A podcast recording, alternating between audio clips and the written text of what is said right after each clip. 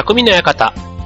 川崎匠です。チュアヘオ .com の協力でオンエアしております。はい、えっ、と、9月にね、入りまして、なんか、ね、急にちょっと涼しくなったかなと思ったら、また暑い日が、ね、暑い日が続いてまして、で、あとはね、台風が、ね、大きい台風がこの週末にかけて、九州の方にやってくるという話ですね。はい。まあ今年はね、特に暑くて、あの、南の方の、えー、海水の温度が上がっているから、まあ台風も発生しやすいし、あと発生したら結構ね、大型になってきそうだなって、そんなもう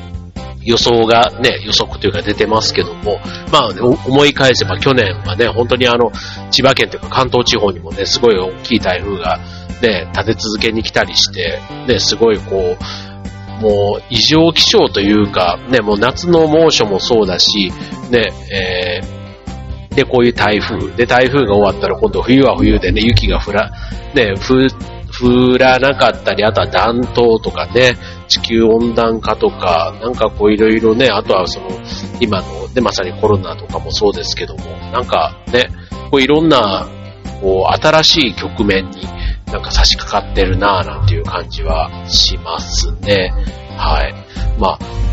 ね、なんかこう、自分自身がね、こう気をつけてやる、自分の身を守るっていうことだけ考えたら、まあそれなりにね、こう気をつければいいってね、自分のことだから当然できるわけなんですけど、なんかその地球環境みたいな話になってくるとね、結構自分一人がどうこうっていう、まあそれもすごく大事なんですけど、ね、それこそあの、7月からのレジ袋のね、ああいったことなんかもね、ちゃんともらわずにみたいな、塵も積もればみたいなところをちゃんと個人でやれることはね、もちろんあるんですけど、ただやっぱりね、地球規模のなんとかみたいになってくるとね、なんか本当にこう、いつ効果が出るのかみたいなところがね、なんかこう見えない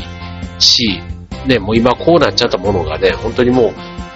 元に戻る、せるの？みたいな、なんかそんなこともね、なんかこう、ぼやっと考えててもね、なかなかこう答えが出ないところなんですけど、ただね、なんか、こう台風とかもね、なんかもう本当にこう、巨大化してるというか、強烈になってきていて、なんかね、こう、何かが、何かのしわ寄せが今来てるし、なんかそういう前兆というか、前触れなのかななんて思ったりはしますけども。はい。だからね、またそれをね、押さえつけようとして何かをやるとまたその歪みがね、どっかに出てきてしまったりっていうことなので、そう、なんかちょっとね、こう、何かが何かに対してこう警鐘を鳴らしてるっていうのかな。うん、なんでしょうね。こう、エネルギーのね、使いすぎとか、まあ、環境問題なんかはね、よくそういうふうに言われて、ね、もうエコエコっていうのはね、もう何十年もね、言われてる話ではありますけども、はい。まあ、そのね、便利さと引き換えに何かを失って、みたいなね。まあ、そんな風には言われていますが、はい。まあ、自分自身がね、まあ、できることは、ね、あの、小さいながらもね、やっていかないとダメだな、なんて思ったりしますけども、はい。まあ、ちょっとね、そんな、あの、秋にふさわしいというか、まあね、9月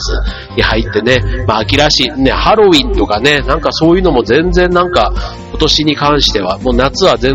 ね、夏っぽいのもあんまり話なかったですけど、今年はハロウィンっていう言葉がね、全然なんか CM もそうですけど、世の中で全、ね、聞かないですよね。もうなんかそういうお祭りみたいな、なんかそういうムードじゃないんでしょうね。なんか今年に関してはね。本当になんか、あの、店の装飾とか、ああいうのでもハロウィンのハの字すらも聞かないし、このままね、今度クリスマスとかどうなっていくんだろうなぁなんて思いますけども、はい。まあなんか、ちょっと変な秋にまたね、なっていく感じがしないでもないですね。はい。えっ、と、それ、いう意味では、なんかこう、起こること自体がね、いろんなこう、意外なことというか、もう、ね、天気がちょっと、あの、変わってるっていうのはもう、なんか意外じゃなくなってきて、むしろそれ自体がね、普通な感じがしてきていますけども、世の中ね、まだまだなんかね、あの、意外に感じることって多くって、多くってって何っていうと、例えばあの、意外と大きいとか、意外と小さいみたいなとかね、なんかよくあの、例えばゲーム見てたのと、実際に本人にこう、会った時に、意外と背が大きいとか、意外と背がちっちゃい、テレビでね、見てた感じだと、もうちょっとね、なんかあの、大きいと思ってたとかね、僕なんかもあの、舞台に立ってたりすると、まあ、あの、その後ね、あの、お客さんと会うのにロビーに行ったりすると、あの、もっと大きい人だと思ったって言われることもあれば、あの、意外と、あの、実物が背が高かった。だからなんか、な、なんでしょうね、もっとちっちゃく見えてたみたいな。なんか、だから隣に来ると意外と大きいねみたいなんで、なんかそういう身長のことなんかはね、結構意外と大きい、小さいとかね、そういうのってよくありますし、まあ自分自身も、うんと、そういう大きい小さいみたいなんで言えば、例えば、あの身近なもので言うと、信号機とかね、あの、横断歩道にくっついてる信号機とかあるじゃないですか。ああいうのとかって横断歩道を渡ってると、信号機自体がすごく近くに見えて、それをね、こう上からとこう眺めてみたりすると、信号機ってめちゃめちゃでかいんですよね。そう。だから、自動車とかこうね、地面から見てると、そう、まあ、当然あれぐらいの視認性があるものだから、ね、あのちっちゃいと困るわけなんですけども、近くで見ると、あれ本当に人間の半、だから1メーター、1メーターぐらいなのかな ?1 メーターちょっとぐらいあるのかな？だから1メ、ね、結構な大きさですよね。はい。だったり、あとはあの、看板とかね、高速道路とかのあの、あるような、あの、方向、ね、あの、表示してる看板とかも、あれもね、本当に近くで見たら、かなりのデカさだったりするんですよね。だから、なんか意外と大きいもの、小さいものあったりすると思います。はい、ということで今日のテーマ、意外なものということでお送りしたいと思います。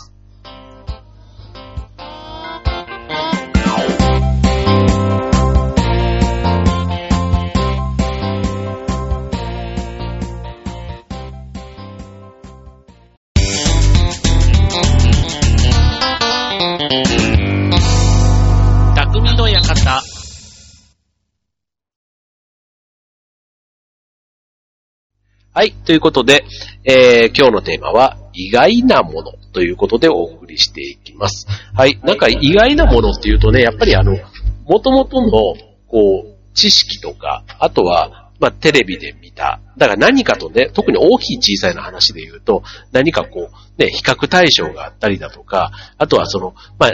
えー、っと、大体こう、五感で感じるもの、意外と、うんと、あの、例えば迫力がある、スリルがあるとか、ね、えー、まあそういうものって世の中いろいろ意外性ってね、やっぱりこう、それが刺激にもなったり、魅力にも映ったりするわけですよ。だから、え、っと、だからそれが逆のね、あの意外性がそこまでじゃなかったなとか、あとはその逆の意味で期待してた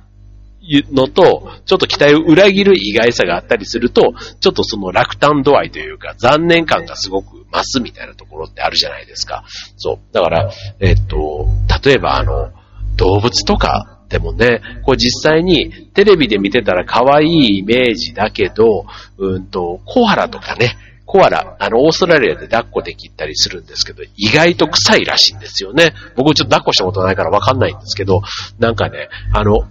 こう、パッと見だとね、もふもふした、こう、ぬいぐるみのイメージ、ね、大きいぬいぐるみのイメージがあるんですけど、結構ね、毛もゴワゴワしていて、あんまりなんかその、もふもふ感がないみたいな、なんかそんな話もあったり、匂いが結構するとかね、なんかそういうのがあったり、あとはその動物のイメージで言うと、あとアライグマとかね、アライグマ、あの、で僕らの世代だと結構アライグマラスカルなんてね、あの漫画が、アニメがありましたけど、で、こう、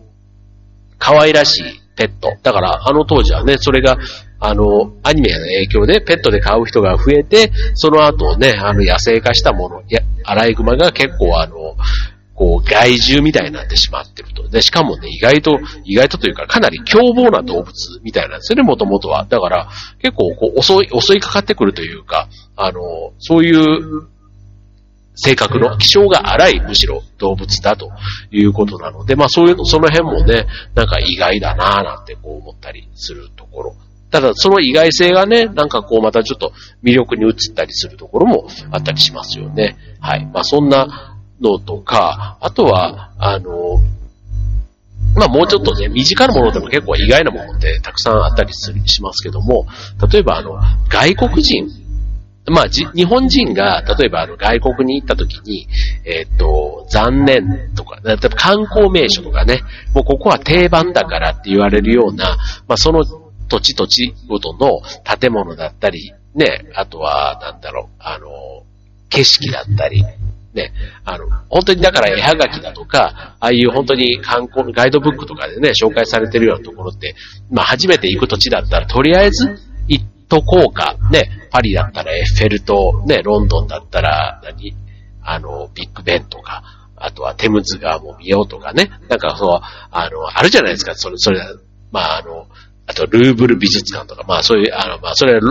パリですけど、はい。まあそれぞれ国ごとで、まあ、有名なものがあってと、ね。で、それを実際に見たときに、もっと大きいと思った、小さいと思った、もっとこうだと思った、ああだと、ね、食べ物とかもありますよね。もっと美味しいものだと思っていたってね。結構名物、お土産とかでもね、有名だからきっとそれなりにというか、期待してね、食べるとちょっと口に合わないな、みたいなね。なんかそういうのもあったりしますけども、あの、海外ね、行った時に日本人の、あ、で言うとね、僕はあれ、えっ、と、シンガポールでみたいな、よく、これもよく言われますけど、マーライオン。ね。マーライオン、大きいイメージ、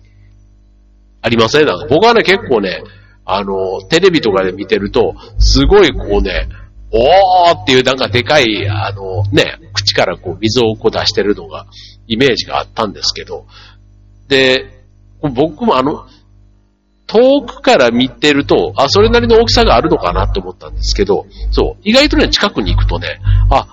こういうサイズ感なのね、みたいな、なんか、っていう感じでしたね。そうそうそう。だから、あれはやっぱりね、こう、絵はがきとかになるときには、それだけをこう、メインでこう、撮るじゃないですか。そう、だから、あの、すごいこう、まあ、自由の女神ほどね、大きいとは思わないですけど、うん、なんかね、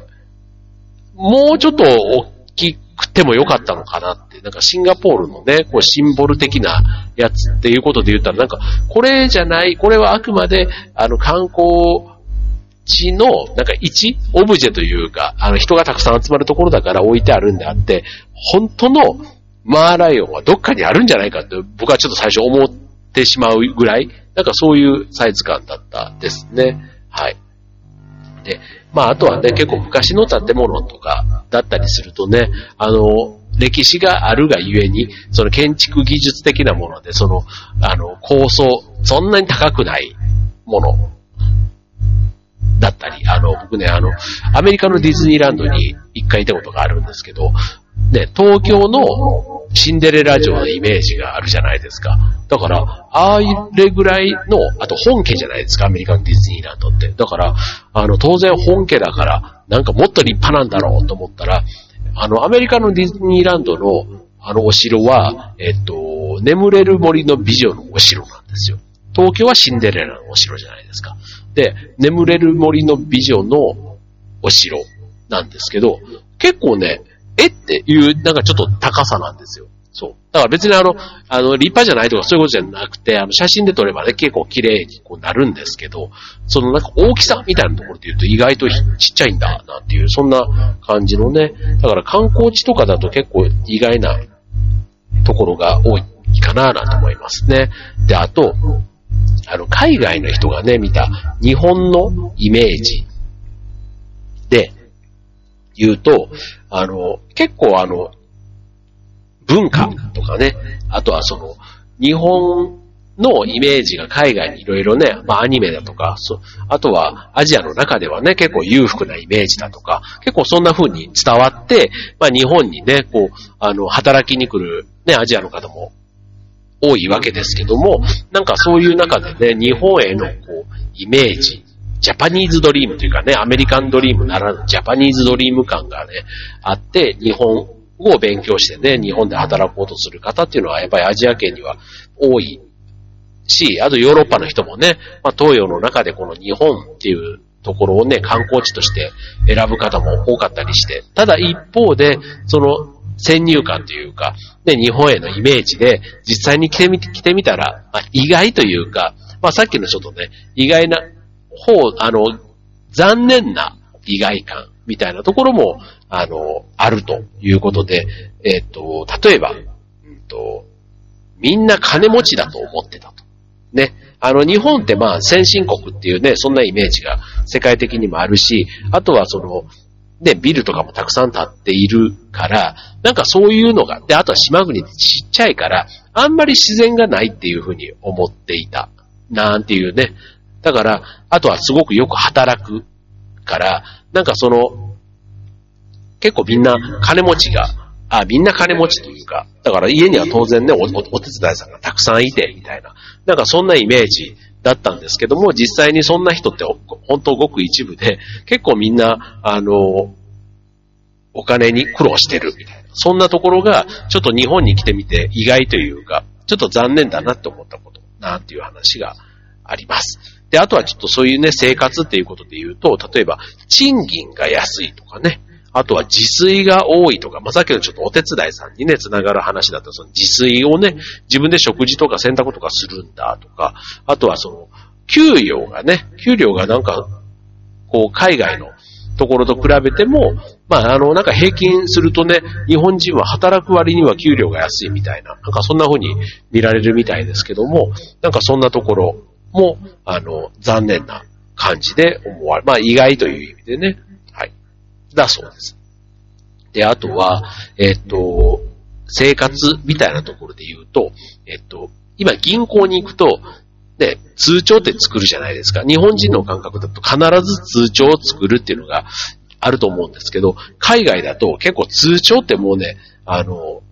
ない。むしろ、ね、ネットとかで処理するのが当たり前みたいになってるから、やっぱりね、通帳を、まあ、今ね、えっ、と、来年ぐらいですか、えっ、と、みずほ銀行がね、通帳を作るのに、あの、1000円ぐらい、なんか、1000円か1100円か、ね、なんか手数料というか取るという話がありますけども、ね、なんかこれまではね、口座を作るイコール通帳を持つっていうのが当たり前だったみたいなところ、ただ海外だとね、それが、えって通帳作んないとダメなのみたいな。なんかそのあたりもね、結構驚かれると。だから、えっ、と、ネットバンクじゃなければね、今やっぱり普通に、あの、銀行に行けば、ね、通帳作るのが当たり前ということなんですけども、まあ、国によってはね、通帳なんてもう全然持たないというのが当たり前になっているところもあるというところですね。だから、やっぱりね、国が違うと、結構そういう、あの、意外感は、やっぱ、だから、だから、あの、海外にね、まあ旅行でもいいし、留学でも行けばね、まあ学びが多いっていうことなんでしょうけども、はい。まだまだありますよ。あの、治安がいい国って今日本と思われてますけど、ただ、治安がいいのと、その、なんていうの、モラルというか、ね、例えばある酔っ払いが道で寝てるとかね、なんか、ああいうのが結構海外では珍しいというか、あの、ないんですよ。そう。だから、結構そういうのも、まあ意外というか、なんか日本の、あの、ダメな感じのところが、すごく、あの、目、まあ目につくというかね、日本で暮らしてるとその辺って、あんまりこう、まあ、当たり前、まあ、繁華街とかね、ああいったところの飲み屋街とかで、しかも週末とかになれば、ね、そういう人がわさわさ、わさわさいるというか、まあ見慣れてしまえばね、別にそんなに気にはならないんですけど、やっぱりね、海外の人がそういうのを見るとね、意外だし、逆にちょっとやっぱり残念に思う景色なんだそうです。よ。はい。で、あとね、あの、日本が、まあ、今回ね、まあ、オリンピック延期になっちゃいましたけど、あの、おもてなしのイメージをね、今回オリンピックとかでも結構世界に発信してるじゃないですか。で、あとはまあ、あの、観光で、結構あの、海外の方が日本にね、来たりすると、あまあ、そういうね、当然よかった、日本人らしいこう良さというか、あのサービスとかね、あの丁寧で、几帳面で、ね、親切で、みたいな、そんなところの、やっぱりあの、いいところもたくさん伝わっているんですけども、一方で日本人ってすごくあの、シャイな一面があるから、そう、なんか、ツンとしてるというか、あの、例えば、声かけるなオーラみたいなのを、こう発信するイメージがすごくあるみたいなんですね。そう、だからそこもやっぱりあの、ガイドブックとか、あと日本に対してのね、こうイメージとのギャップみたいなところがまあ意外に映るなんていう意見もあります。はい。あと、まあ、食生活っていうこともね、あの、まあ、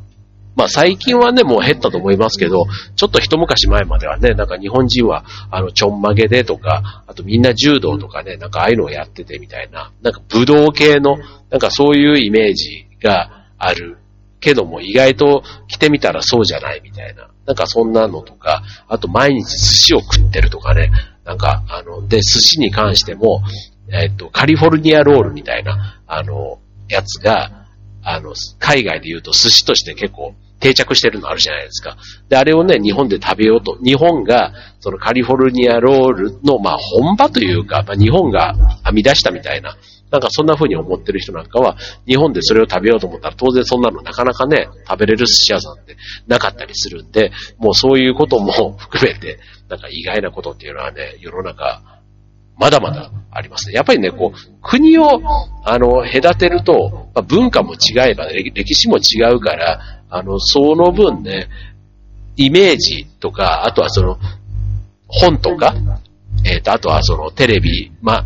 まあ、あとは、まあね、なんかいろんなこうメディアから入ってくる情報とかね、まあそこでのね、こう先入観というかイメージが刷り込まれると、現物をね、やっぱりだから、あの、百分は一見にしかつじゃないですけど、自分の目でね、確かめるって何でも大事だなって思いますよね。うん。だからイメージにね、イメージというかその、えっ、ー、と、振り回されてね、なんか本当の、まあ、真実のものを、うん、感じずに終わっちゃうっていうのはもったいないなと思いますので、まあ意外っていうことはね、あの、本当のことをね、自分の感覚でちゃんと気づけたってことなんで、それ自体はすごくいいことだなって思いますね。はい。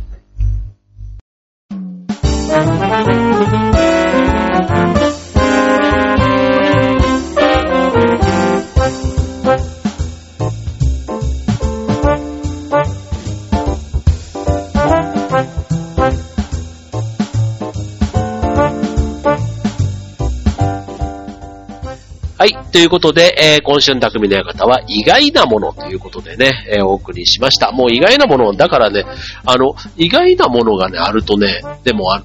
こう刺激があるというか、こう毎日が、こう、ワクワク。まあ、好奇心をくすぐるっていうのかな。なんかそういう感じがしてね、僕、意外って思える感覚が多い暮らしっていいなと思うんですよね。だから、逆にその意外って思わないってことは、こう、マンネリっていうふうに、まあ反対語に、意外の反対って何なんだろう。マンネリだと、え、英語ですよね。英語？うん。だから、意外の反対は、退屈？退屈と意外は違うな。なんかちょっとわかんないですけど、うん。だからね、意外が、意外っていうのは、まあ、例えばね、こう、勉強不足というか知識がなくって、ね、見るもの、触れるものを、何でも新しく感じれるっていうのは、それはそれで、子供はそそういうのって多いわけじゃないですか。ね、見るもの、食べるもの、触れるもの、すべてがね、新しくて新鮮って感じるのはやっぱ子供の特権だと思うんですよ。そう、だから、あの、刺激が多い。ただこれがね、大人になってくると、ね、それなりにこう、経験の幅が、量もね、増えるわけですから、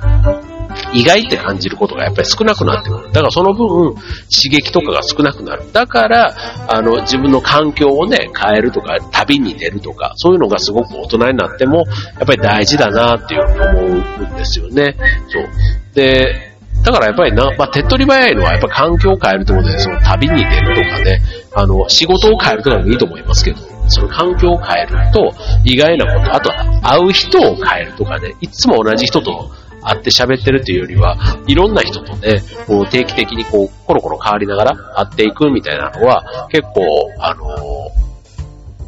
意外な気づきが多いな。だから新しいコミュニティにね、こう、自分で切り開いていくみたいなところは、なんか意外なことと出会うには、いい、こう、行動なのかなと思いますね。はい。というところですね。はい。な、なんかあの、意外なもの探しって、でも、